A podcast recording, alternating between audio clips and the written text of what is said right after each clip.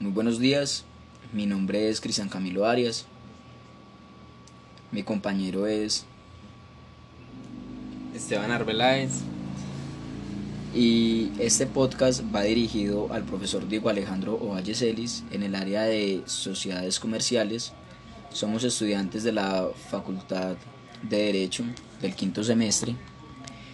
Y los temas que vamos a tratar en este podcast son relacionados con el derecho comercial, más específicamente los tipos societarios. Entonces, en primer lugar, vamos a iniciar hablando sobre los tipos societarios y la sociedad como contrato. Eh, resulta que hay siete tipos de, de sociedades.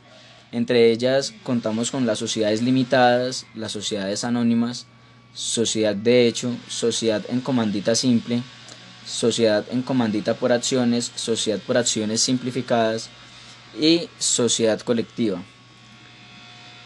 La sociedad como contrato es una promesa de contrato de sociedad la cual se encuentra regulada en el artículo 119 del Código de Comercio y esta surge como un tipo contractual idóneo para aquellos casos en que quienes están interesados en celebrar determinado negocio jurídico prefieren postergar el momento en que se harán efectivas las obligaciones que han de surgir o de transigir con la celebración del contrato prometido.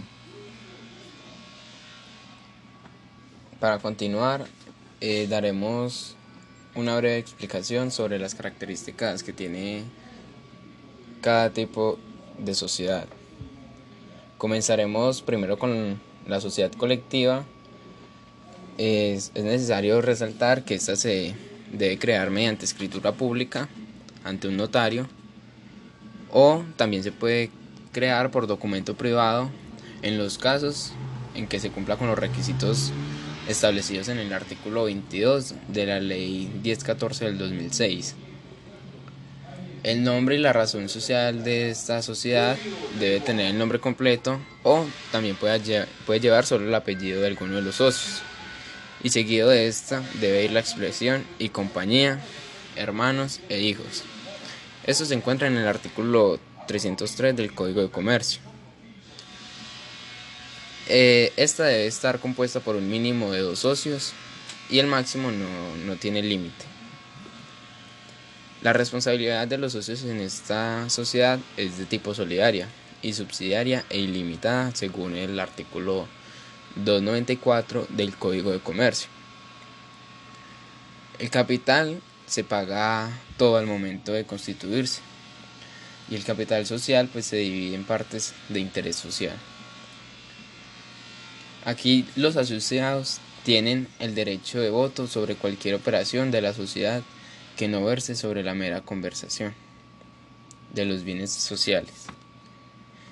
El máximo órgano de esta sociedad es el administrador de la sociedad o el gerente, según el artículo 310 del Código de Comercio.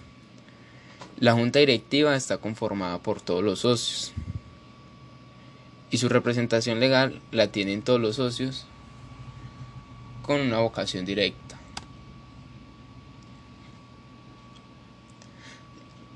Esta tiene obligatoriamente tener un revisor fiscal. Las causales de disolución de la sociedad se puede dar por causa de muerte, por incapacidad sobreviviente, por una declaración de liquidación de la sociedad, entre otras. Todo esto se encuentra regulado en el Código de Comercio y la Ley 43 de 1990. La el siguiente tipo societario es la sociedad anónima. Esta se puede constituir mediante escritura pública, que deberá ser inscrita en el registro mercantil. Así adquiere su personalidad jurídica. La sociedad anónima se formará por la reunión de un fondo social suministrado por los accionistas responsables hasta el monto de sus respectivos aportes. El nombre o la razón social, eh, pues el nombre debe ir seguido de la palabra sociedad anónima o de las letras SA como lo expresa el artículo 373 del Código de Comercio. Aquí los socios, bueno, el número de socios debe ser un mínimo de 5 socios y el número máximo es ilimitado. Aquí los, la responsabilidad de los socios está restringida hasta el monto de sus aportes. El capital social se dividirá, se dividirá en acciones de igual valor que se representarán en títulos negociables. Este se divide en pago, suscrito y autorizado. Es necesario resaltar que cada acción dará derecho a participar en las deliberaciones de la Asamblea General de Accionistas y votar en ella. El máximo órgano de este tipo societario es el gerente, el cual también es llamado representante legal.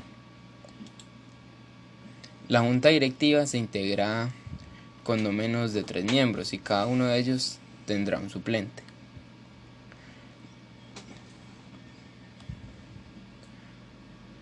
Aquí igualmente en este tipo de societario es obligatorio tener un revisor fiscal. Sin importar el patrimonio de acuerdo con lo determinado en el artículo 203 del Código de Comercio. Las causales de disolución de este tipo societario están indicadas en el artículo 18 del Código de Comercio. También es importante resaltar unas que es por el no cumplimiento de la hipótesis del negocio en marcha y cuando el 95% o más de las acciones suscritas lleguen a pertenecer a un solo accionista. Eh, lo anteriormente dicho se encuentra regulado en el Código de Comercio y además en la Ley 222 de 1995. El siguiente tipo societario es la sociedad limitada.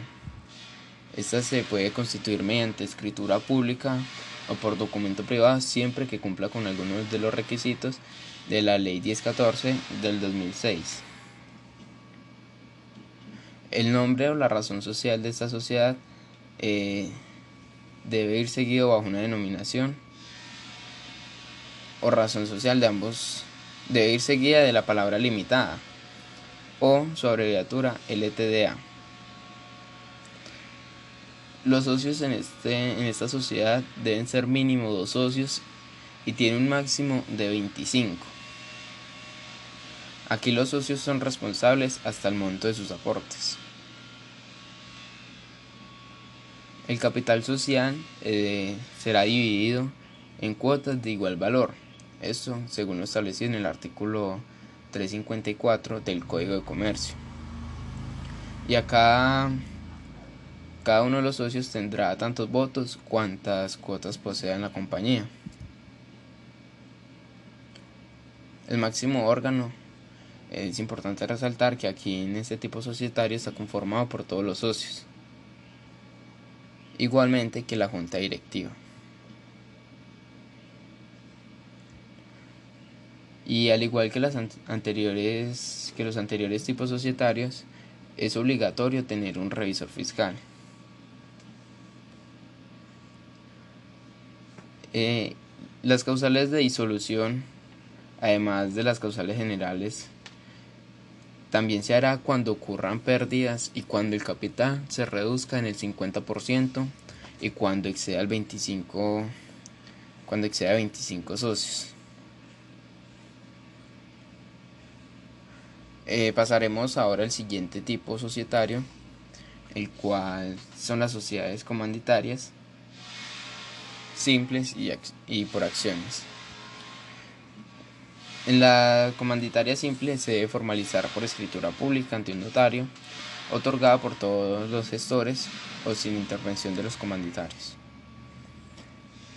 Debe llevar el nombre completo o solo el apellido de uno o más socios gestores y la expresión y compañía o la abreviatura ICIA, seguida en todo caso de la indicación abreviada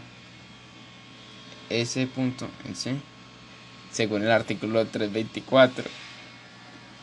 Eh, los socios deben tener un mínimo un socio gestor que se rige que rige como sociedad colectiva y un comanditario reglamentado por la legislación de la sociedad limitada. Su, no tiene un límite máximo de socios. Aquí la responsabilidad de los socios, el, el socio gestor responderá ilimitadamente por las operaciones sociales y los socios comandatarios eh, solo responderán hasta el monto de sus aportes. El capital social se formará con los aportes de los socios comandatarios y o con los de estos y con los socios colectivos simultáneamente. Tendrán derecho al voto las decisiones de la junta de socios. Cada gestor tendrá un voto de acuerdo a sus aportes. Los votos de los comentarios se computarán conforme al número de, de cuotas o acciones que cada uno tenga. El máximo órgano de este tipo societario será el representante legal de la empresa.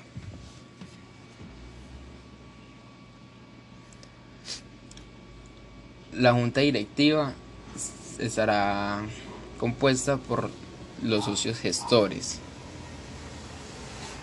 Es importante resaltar que en este tipo societario los comanditarios no podrán ejercer funciones de representación de la sociedad, sino como delegados de los socios colectivos y para negocios determinados solamente.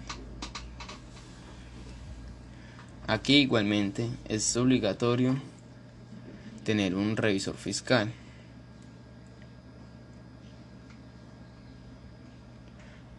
Una de las causales de disolución de este tipo societario es por causa de muerte, incapacidad sobreviviente y declaración de liquidación de la sociedad.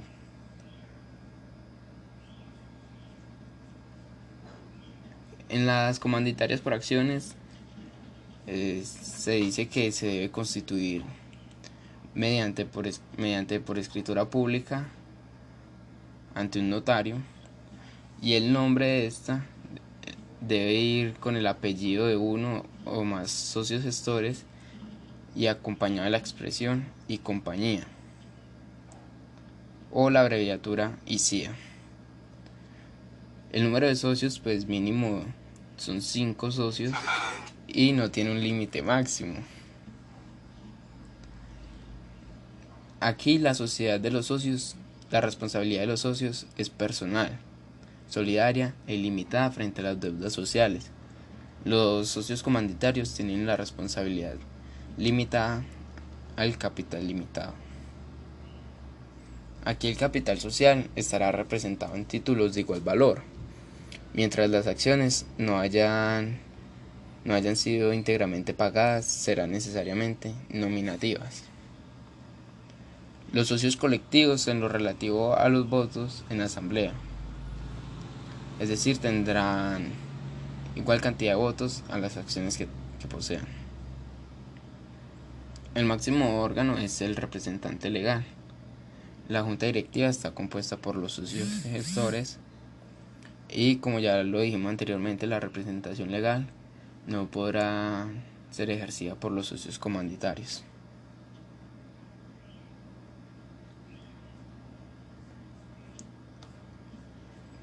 Eh, seguimos con el otro tipo societario que es la sociedad por acciones simplificadas. Esta se puede constituir por medio de documento privado que se debe inscribir en el registro mercantil de la Cámara de Comercio o mediante una escritura pública ante el notario.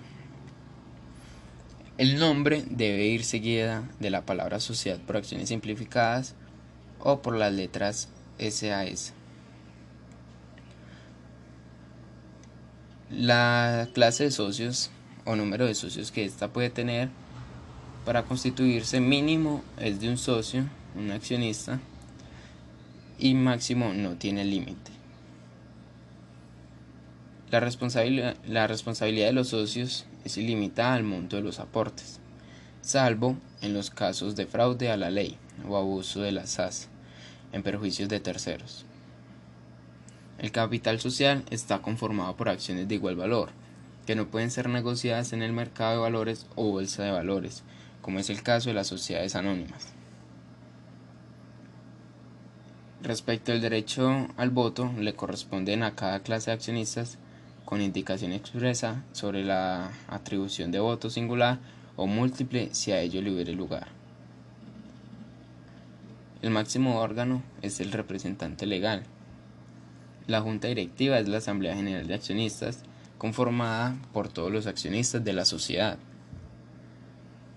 Eh, según el artículo 26 de la Ley 1258, el representante legal de la sociedad por acciones simplificada será nombrado por la Asamblea de Accionistas de acuerdo a lo que los estatutos consideren.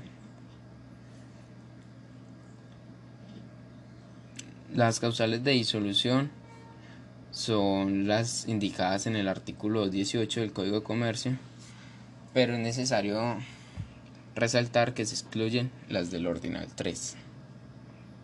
Esto se encuentra regulado en el Código de Comercio y además en la Ley 1258 del 2008, la Ley SAS.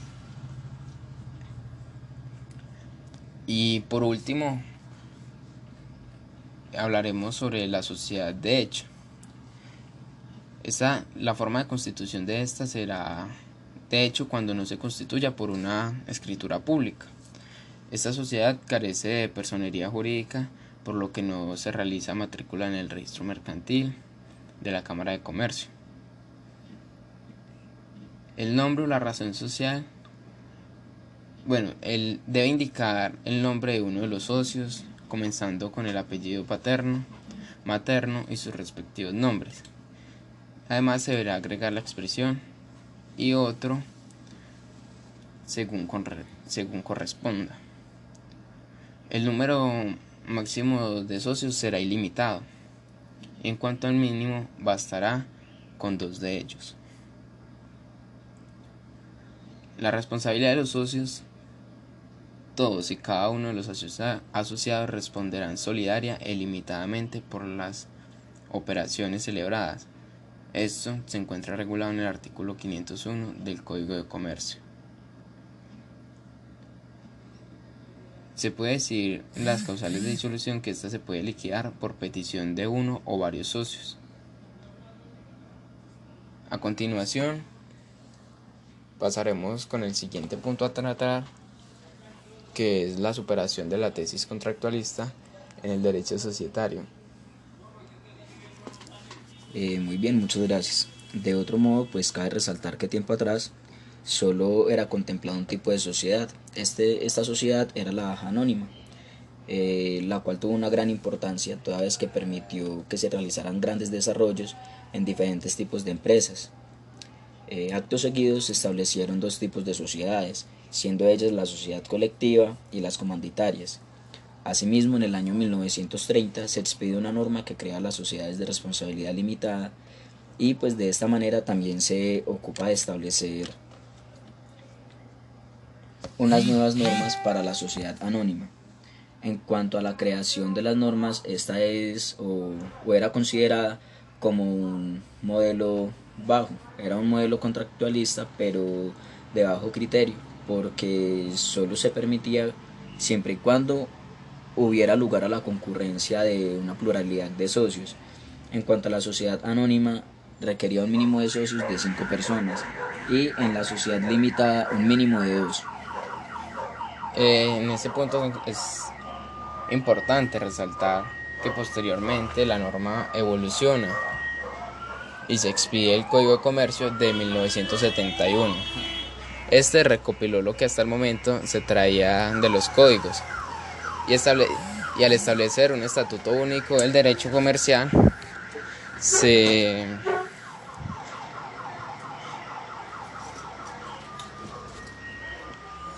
comercial en los tipos societarios incluyó a todas las sociedades, eh, todas bajo una concepción de la tesis contractualista.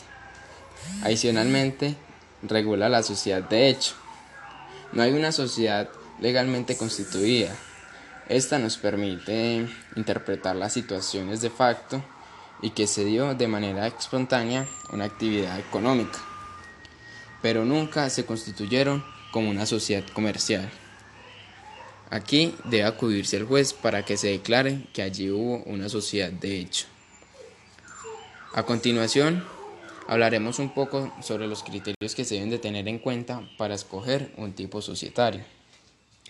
Eh, bueno, para poder elegir de manera correcta eh, la razón social o el tipo de sociedad que vamos a, formar por medio de nuestra empresa, es necesario tener en cuenta eh, tales criterios como la conformación del capital, el número mínimo y máximo de accionistas, la responsabilidad que van a tener los accionistas en la sociedad y finalmente la constitución de la empresa, la forma en que ésta ha de constituirse para nacer a la vida jurídica. De otro modo, también es importante hablar acerca de la promesa del contrato de sociedad, pues según el artículo 119 del Código de Comercio, esta tiene unos requisitos con los cuales se debe cumplir, y es que debe constar por escrito, eh, debe señalarse un plazo o condición, y también debe contener unas cláusulas las cuales deben expresar en el contrato de sociedad promedio. Eh, a continuación hablaremos sobre los promotores. Esto se encuentra regulado en el artículo 140 del Código de Comercio, el cual nos lo define y nos dice que son promotores quienes hayan planeado la organización de una empresa y presentado estudios técnicos en su, en su factibilidad Dichos promotores responderán solidaria y limitadamente de las obligaciones contraídas para constituir la sociedad, y si ésta no se perfecciona, carecerán de toda acción contra los presuntos constituyentes. Bueno, seguido de esto procedemos a hablar acerca de los elementos esenciales del contrato societario. Estos se encuentran regulados en el artículo 98 del Código de Comercio pues este es el que se encarga de manifestar cuáles son los elementos esenciales del contrato. Por el contrato de sociedad, dos o más personas se obligan a hacer un aporte en dinero, en trabajo o en otros bienes apreciables, también en dinero. Esto se hace con el fin de poder repartir entre sí las, utilidades obtenidas en la empresa o actividad social. La sociedad, una vez esté constituida legalmente, forma una persona jurídica distinta de los socios individualmente considerados. Se da también una pluralidad de socio en cuanto a sus aportes, las utilidades sociales y el objeto. En conclusión, se puede decir que los elementos esenciales de estos, de una manera más resumida, son la pluralidad de socios, los aportes, las utilidades sociales y el objeto. Así es. Eh, hablemos un poco sobre el elemento esencial de pluralidad que es tan importante en, en las sociedades. La, pluralidad de socios se encuentra regulada en el artículo 98 del Código de Comercio, que determina para la formación de la sociedad la presencia de dos o más personas. Entonces, los socios pueden ser personas naturales o únicamente jurídicas, o concurrir unas con las otras. Esta concurrencia mínima exigida por la ley debe permanecer durante la vida activa de ella ya casi por cualquier causa desaparecen, ya si por cualquier causa desaparecen los mínimos y máximos exigidos legalmente para cada tipo societario, se aplicará la causal de disolución del artículo 218 ordinal 3. Ya para terminar, es importante que hablemos sobre los aportes en las sociedades. Bueno, los aportes pueden ser en dinero, en, en industria o en bienes apreciables en dinero. Según el artículo 126 del Código de Comercio, que es el que nos habla acerca de los aportes en especie o en valor comercial. Estos se pueden hacer por el género y cantidad de las cosas que hayan de llevarse al fondo social, pero deben, estar, deben ser estimadas en un valor comercial determinado. Por otro lado, el artículo 137 nos habla de los aportes de industria o de trabajo, que estos no son parte del capital social. Pueden ser objetos de aportación la industria o trabajo personal de un asociado sin que tal aporte forme parte del capital social. El aportante de industria participará en las, utilidades sociales, tendrá voz en la asamblea o en la junta de socios. Los derechos inicialmente estipulados en su favor no podrán modificarse desconocerse ni abolirse sin su consentimiento expreso, salvo decisión en contrario proferida judicial o arbitrariamente. Podrá administrar la sociedad y en caso de su retiro o de liquidación de la misma, Solamente participarán en la distribución de las utilidades, reservas y valorizaciones patrimoniales producidas durante el tiempo en que estuvo asociado. Habiéndose producido pérdidas, el socio industrial no recibirá retribución en el respectivo ejercicio. Y finalmente, el aporte en dinero es el capital que se entrega en efectivo. Bueno, muchas gracias por la atención prestada. Esperamos que haya sido de su total gusto y de esta manera damos fin a nuestro podcast. Muchas gracias. Muchas gracias.